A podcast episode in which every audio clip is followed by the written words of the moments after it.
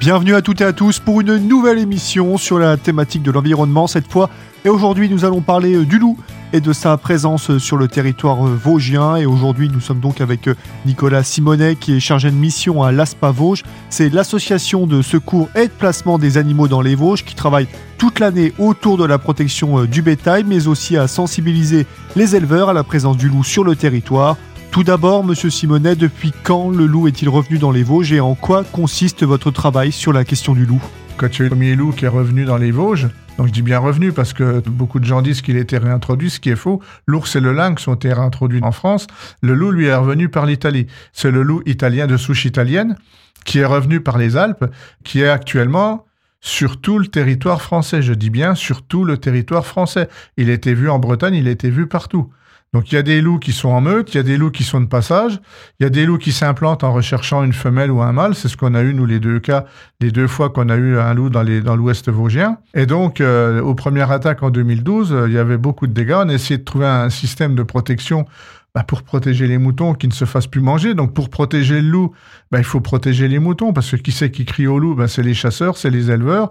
À juste raison parce qu'ils se font manger leurs moutons. On a vécu ça aussi parce qu'on a fait des gardes de nuit, on a vu des attaques.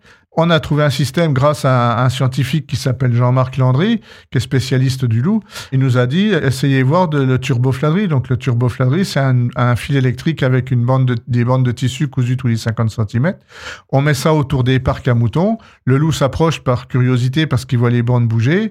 Il touche le fil, il se prend une décharge électrique et il ne revient plus. Donc ça a très bien fonctionné sur le premier loup puisqu'il n'y a plus d'attaque et même l'éleveur était content parce que ces animaux n'étaient même plus stressés. Et sur le deuxième loup, c'était plus, compliqué parce que c'était un loup qui sautait.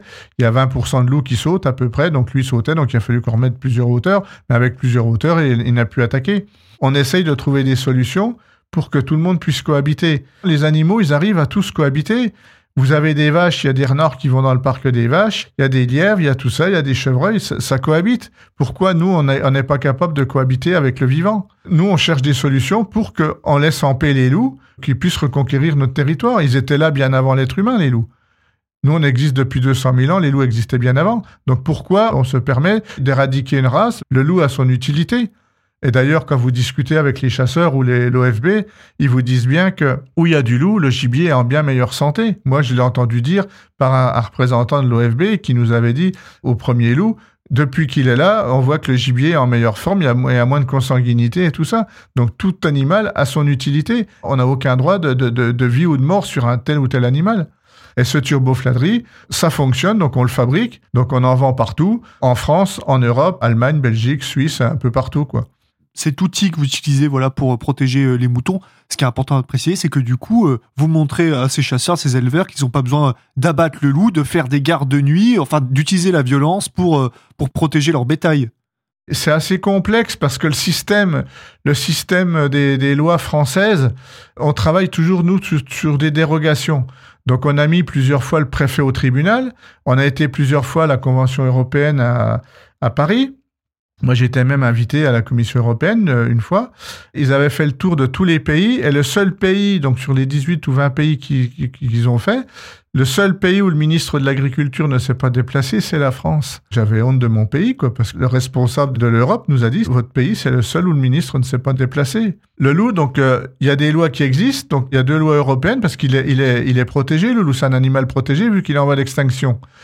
Donc il y a deux lois qui le protègent et pour pouvoir avoir des autorisations de tir, il faut que toutes les mesures de protection aient été utilisées. Et si on n'arrive pas avec les mesures de protection, on peut donner des autorisations de tir. Et donc nous, c'est pour ça qu'on a mis le préfet au tribunal à chaque fois qu'il prenait des autorisations de tir, parce qu'il était hors la loi vis-à-vis de l'Europe, puisque les mesures de protection n'étaient pas installées. Nous, on a fait le tour de tous les parcs où il y avait des autorisations de tir, et à 100%, je répète bien à 100%, tous les parcs étaient mal fermés. L'électrification, c'était l'État préconise 3000 volts. Nous, nos turbofladeries sont électrifiées entre 9000 et 13000 volts. Ça veut dire que 3000 volts, bon, c'est électrifié, mais quand c'est électrifié, on a du 1000 volts, 1500, 2000 volts, bon, 3000 volts dans, le meilleur des cas, voire pas du tout électrifié.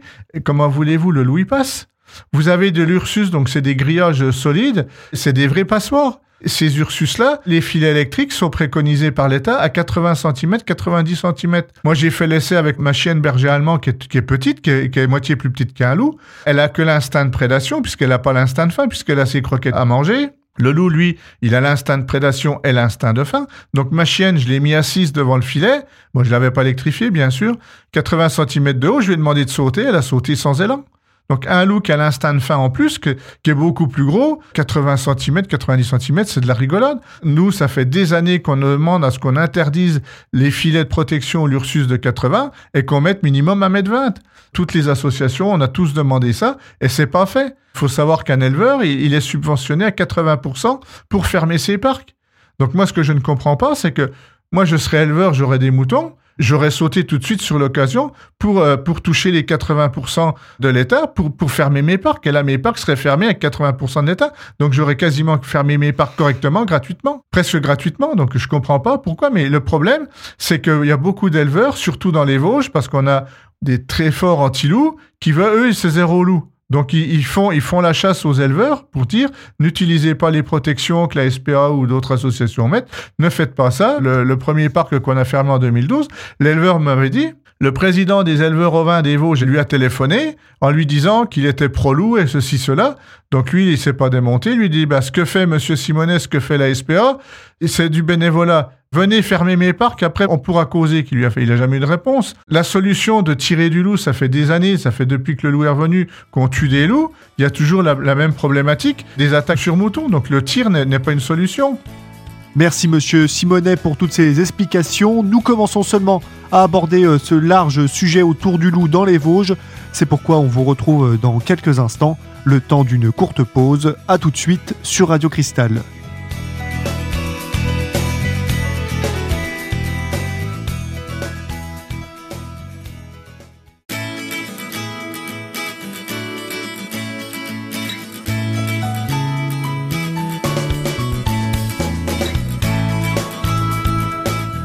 Bienvenue pour la seconde partie de votre émission euh, consacrée au loup et à sa présence sur le territoire vosgien et ce que ça engendre pour certains éleveurs? Nous sommes toujours avec euh, Nicolas Simonet, chargé de mission à l'ASPA Vosges. C'est l'association de secours et de placement des animaux sur le territoire euh, vosgien. Alors j'ai une question, monsieur Simonet. Est-ce qu'encore aujourd'hui, le loup, ça a cette image de, de nuisible? De bêtes dangereuses à éliminer. Est-ce que les mentalités aujourd'hui, elles ont évolué? On arrive à vivre maintenant euh, sereinement avec le loup euh, sans forcément euh, sortir le fusil et tenter de l'abattre? Les mentalités ont évolué, mais des attaques de loups sur des humains, faut remonter à très très loin où il y en a peut-être eu, il y a dû en avoir, c'est certain. C'est des attaques de loups quand il y avait la rage, quand il y avait la guerre, la famine.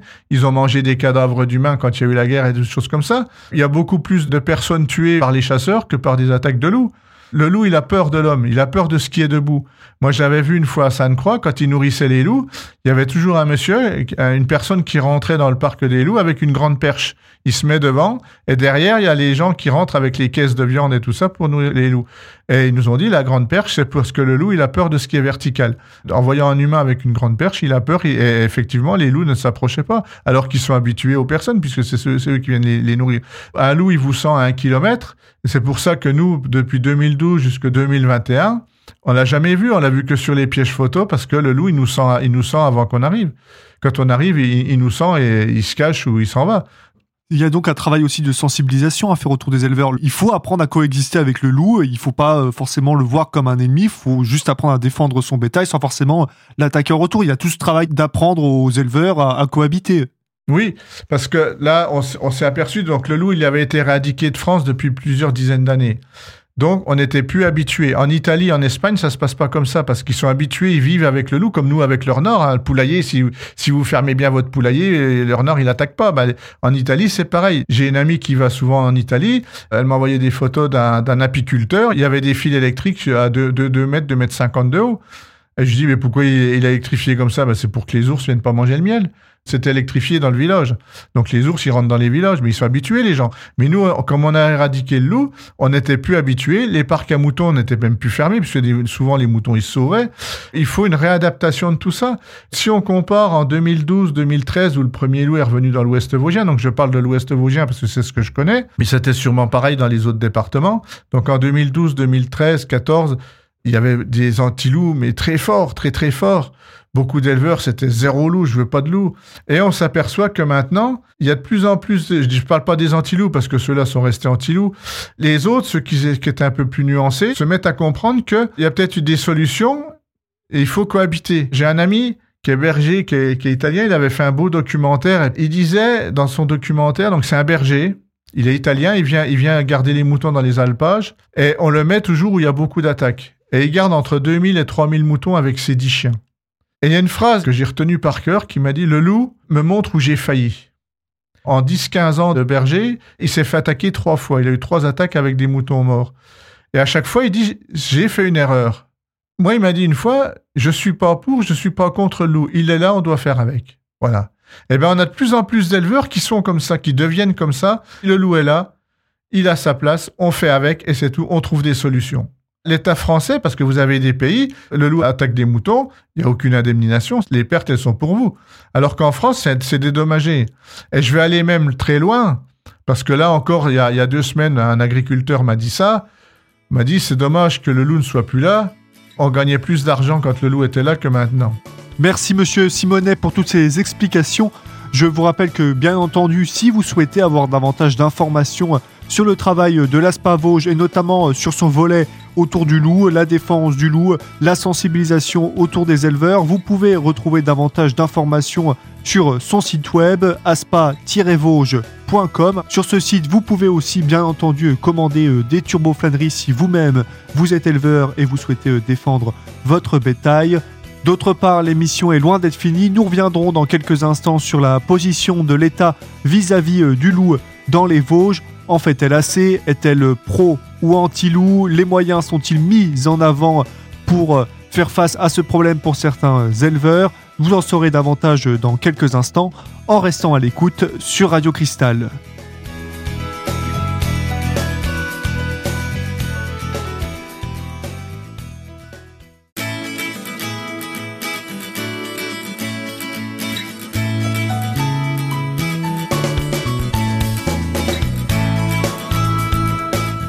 Bienvenue pour la troisième et dernière partie de notre émission dédiée au loup dans les Vosges.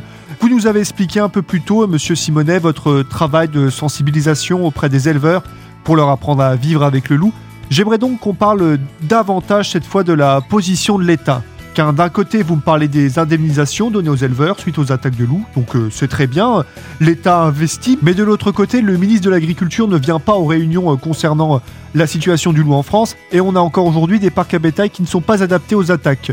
Des permis de tuer qui tombent à tout va, donc c'est une politique un peu à double visage. La politique, elle n'est pas bonne, c'est ça? Non, pas du tout. Moi, ce que je vous dis, c'est des choses concrètes. Je vais vous redonner un exemple. Le dernier loup qui a été tué dans les Vosges, là, dans, dans les Hautes-Vosges, au Val d'Ajol, je crois, là, c'était plus un loup italicus, c'était un loup, des Carpates, un loup d'Europe centrale. Donc, nous, dans les Vosges, on va, récupérer tôt ou tard le loup d'Europe centrale qui est plus gros. Donc, on va avoir les deux loups qui vont être là chez nous, qui vont être implantés. Donc, c'est un loup qui est plus gros, mais je vous rassure, il est toujours aussi inoffensif que l'autre pour l'humain. Moi, demain, si euh, on me dit euh, ton enfant de 7 ans, va, il faut plus qu'il aille se promener dans le bois, moi, il peut y aller tout seul. J'ai pas peur du loup pour mon enfant. Ce loup là d'Europe centrale, il a été tué au Val d'Ajol. Mais avant, il y a eu un suivi de fait, pas par la France, bien sûr. Et on s'est aperçu que ce loup-là était suivi depuis trois générations en Allemagne. Donc il est né en Allemagne, ses parents, ses grands-parents sont nés en Allemagne, il était suivi par les prélèvements de crottes et tout ça. Donc d'Allemagne, il est parti en Belgique. De Belgique, il est parti en Hollande et il est redescendu en France. Il était suivi par l'Allemagne, ce loup-là. En France, il n'y a jamais eu ça de fait. Aucun loup de français n'a été suivi par qui que ce soit. Est-ce que depuis le retour euh, du loup euh, voilà, sur notre territoire euh, en 2012, est-ce que la France était prête Est-ce qu'elle est encore Est-ce elle est prête voilà, à faire face au loup, aux, problématiques que ça peut engendrer, que ça soit de par les, éleveurs, que ça soit par les pro-loups, les anti-loups? Est-ce que la France est prête à ça au niveau politique Pour moi, elle n'est pas prête du tout. Ils ont créé, sous Ségolène Royal, elle a créé une brigade anti-loup. C'est ce que j'appelle ça comme ça. Donc, c'est des gens de l'OFB qui sont spécialisés pour tuer du loup, pour massacrer du loup. Le résultat, il est où? Donc ça coûte une fortune, ces gens-là, parce qu'ils se déplacent, ils sont venus trois fois dans les Vosges, mais trois fois, ils n'ont pas réussi à tuer le loup. Ils se déplacent, donc ça coûte, ça coûte une fortune. Une brebis, je parlais des dégâts des moutons tout à l'heure, que ça coûtait, que ça rapportait de l'argent aux agriculteurs. Une brebis, une vieille brebis, une brebis euh, malade ou qui est accidentée, 60, 80 euros à l'abattoir. La même brebis tuée par un loup, c'est plus de 200 euros. Vous voyez, donc euh, il y, a, tout ça. Donc euh, les lois françaises sont faites, comme je l'ai dit au début, avec des dérogations. On met des dérogations partout. Il y a deux lois européennes qui disent que le loup est un animal protégé, un annexe 1, annexe 2 de la Convention européenne. Donc il est protégé, il est protégé, point barre, on n'a pas le tuer. La France, en fait, c'est un peu le mauvais élève euh, européen sur ce sujet. Mais on est mauvais élèves dans, tout, dans tout. On est, mauvais élèves, on est en retard sur tout, de toute manière. Mais euh, parce que pour faire plaisir à, une, poignée de personnes, on va décider bah, de détruire et tout ça. Alors que les associations, nous, quand on a mis les, les turbofladeries dans les parcs, dans les Vosges, là, c'était bénévole, c'était gratuit. Quand on a fait des gardes de nuit de, de 19h du soir à, à 8h du matin, c'était bénévole, c'était gratuit. Vous voyez? Et grâce à nos gardes et grâce à nos turbofladeries, ben, il y, a, eu des attaques, il y a beaucoup d'attaques qui n'ont pas eu lieu. Donc, euh, il faut arrêter. Il faut, mais ça, c'est propre aux Français, quoi. Il faut, il faut absolument qu'on qu'on protège tous les animaux. On dit, il faut sauver la planète. Non, la planète, on n'a pas besoin de la sauver. Elle sera toujours là, la planète. C'est notre race qu'il faut qu'on sauve. Parce que nous, demain, si demain, s'il y, avec le réchauffement climatique et tout ça, on va bientôt être 8 milliards, puis après demain 10 milliards, on va être en surnombre au niveau. Nous, on va être en surnombre. La Terre ne pourra pas fournir tout ce, tout, ce qu'on devra. Déjà, on consomme sur 10 poissons pêchés, il y en a 7 qui partent à la poubelle. Donc, on surconsomme, on, on gaspille. Donc, tout ça, on va le payer un jour. C'est obligatoire, on va le payer. Ça commence seulement, mais c'est rien à côté de ce qui va arriver, ça, j'en suis persuadé. Donc, on va le payer. Tout ça, ça entraîne quoi? Ça entraîne que on va détruire des, races d'animaux. Il y a plus de 60% des, oiseaux qui ont, disparu en, 50 ans. Donc imaginez tout ce qui va encore disparaître. Donc tout ça, c'est de notre faute. On va exterminer ben, des races d'animaux, mais ce qui va arriver, c'est qu'on va s'exterminer, nous, à la longue. Et là, il n'y aura plus rien. Et là, après, ben, la Terre va se refaire, il y aura d'autres races d'animaux qui vont revenir, et puis ce sera un paradis sur Terre. Donc tant qu'on n'aura pas compris que nous on n'est pas on n'est pas on n'est pas le saint graal sur terre, qu'il faut qu'on arrête tout ça, qu'il faut qu'on stoppe et qu'il faut qu'on cohabite parce que demain s'il y a plus d'abeilles, la cohabitation, la biodiversité, demain s'il y a plus d'abeilles dans 50 il y a, dans 5 ans il y a plus il y a plus d'êtres humains, c'est prouvé scientifiquement. Et pourtant, moi, mon frère, il a des abeilles, il a mis des abeilles euh, dans un sous-bois. Ces trois ruches ont crevé parce qu'il y avait des pesticides tout autour. Donc tout ça, faut que ça s'arrête. Et tous les pesticides-là, on les ingurgite. Et les cancers et tout ça, on, on le subit. Nos grands-parents vivaient 80, 90 ans. Nos enfants et nous, on ne vivra pas là parce que là, l'espérance de vie augmente, mais elle, va décliner après. Avec tout ce qu'on ingurgite et tout ça, c'est obligatoire, tout ce qu'on respire. Donc euh, voilà, c'était euh, une petite parenthèse. On est des animaux, on fait partie du règne animal, donc on doit tous cohabiter. C'est la fin de votre émission. Merci Monsieur Simonet d'avoir répondu favorablement à notre invitation. Vous pouvez trouver davantage d'informations sur le travail de l'ASPA Vosges sur son site web aspa-vosges.com.